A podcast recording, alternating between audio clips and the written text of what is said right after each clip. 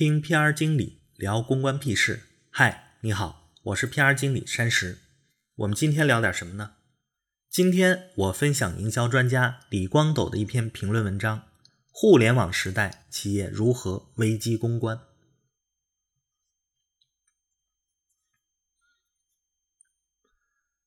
在备受社会关注的北京和颐酒店女子遇袭事件中，当事酒店在事发六十小时后才举办发布会，而且发布会还是在与记者等待近五个小时，酒店新闻发言人以五分钟读手机版电子稿后匆匆结束。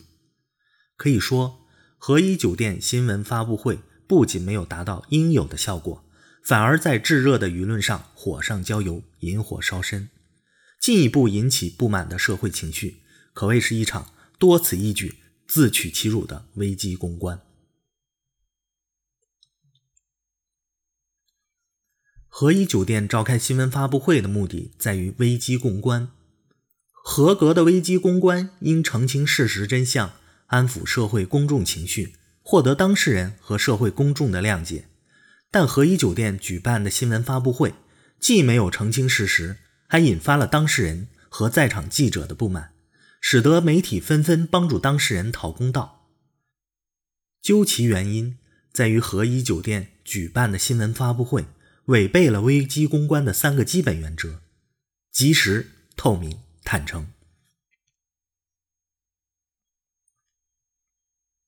首先，和颐酒店在事情发生六十个小时后才召开新闻发布会。违背了危机公关的首要原则：及时，给事件的恶化留下时间，也给舆论的发酵传播留下了充足的时间。依据各个不同时期的新闻传播速度，危机的处理时限也在变化。在报纸时代，由于新闻从采编、印刷需要一天左右的时间，企业在危机发生二十四小时后处理尚算合理。随着传播媒介的进化，电视时代需在四小时内对危机事件进行处理，而移动互联网则进入到一个秒杀的时代，危机发生即被公众认知，这对企业的危机处理时限提出了极为苛刻的要求。像和颐酒店这样六十个小时的拖延是难以被舆论忍受的。其次，企业发生危机不可怕，处理不当才可怕，处理得当。危机有可能成为企业的机会，在处理危机时，企业应拿出诚恳的态度，给出解决方案，及时向当事人和社会公众的道歉，获取谅解，让大事化小，小事化了，尽可能的修复品牌形象。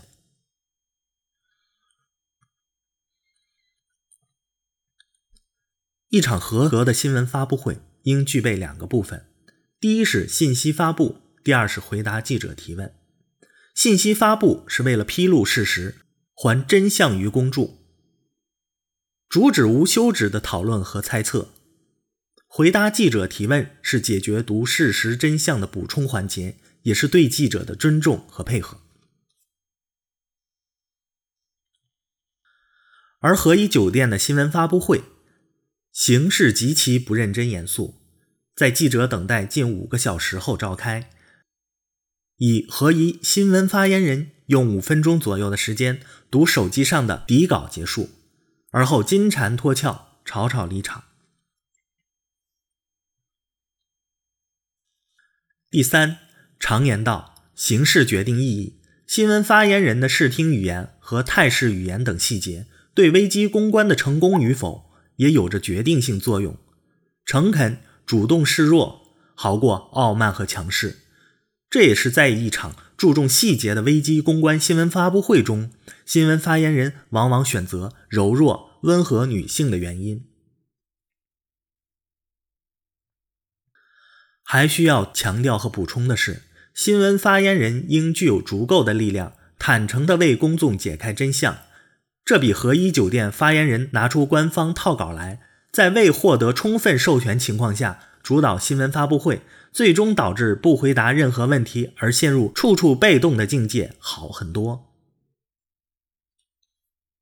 目前，以和颐酒店遇袭女子为主的八零九零后消费者，成为社会中坚消费力量。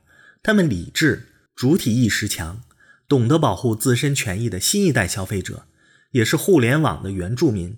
这也使得企业和消费者之间信息不对称趋于零，企业视同愚弄、欺瞒消费者的机会已经没有。这对企业危机公关的处理提出了新的要求。首先，在互联网时代，企业需要建立全员参与的危机公关体系，争取做到危机发生即刻解决，并且专业人士担任企业公关顾问，对企业员工进行危机公关培训。并在危机公关处理方面充分授权。例如，许多餐饮企业便将处理危机的权利下放到服务员层面。当菜品出现问题时，服务员有赠送菜品和免单的权利。真正做到危机发生在现场，就有人有权去妥善解决，避免危机的扩散和处理过程中的拖延。其次，要建立危机公关预警机制，最好是分等级的危机预警机制。让危机发展的每一个阶段都有一个预备的消防员。如果合一酒店建立了相应的危机处理预警机制，当酒店服务员层面的员工无法妥善解决时，相应高一层员工可以在得到汇报后，拿出更高一级的危机处理方案去扑火。比如，和一酒店店长及时联系当事人，及时道歉，获取谅解，避免事态扩大。最后。挑选合适的新闻发言人，新闻发言人不一定是专职人员，可以由企业高管兼任。该高管需知晓企业的运营状况，深谙企业的危机处理机制和新闻发布会召开方式和正确的发言方式。公关不能改变已经发生的事实，但却可以改变消费者对事件的认知。正确妥善的危机处理方式，不仅可以在一定程度上弱化企业遭遇的危机。还可以给企业带来新的机遇。面临新的社会环境、传播环境和新的受众，企业也需要及时审视这些变化，建立起新的危机防火墙。听 PR 经理聊公关屁事，喜欢我就关注我吧。微信是 PIA 山石，新浪微博 PR 经理，荔枝 FM 搜索。P.R. 经理。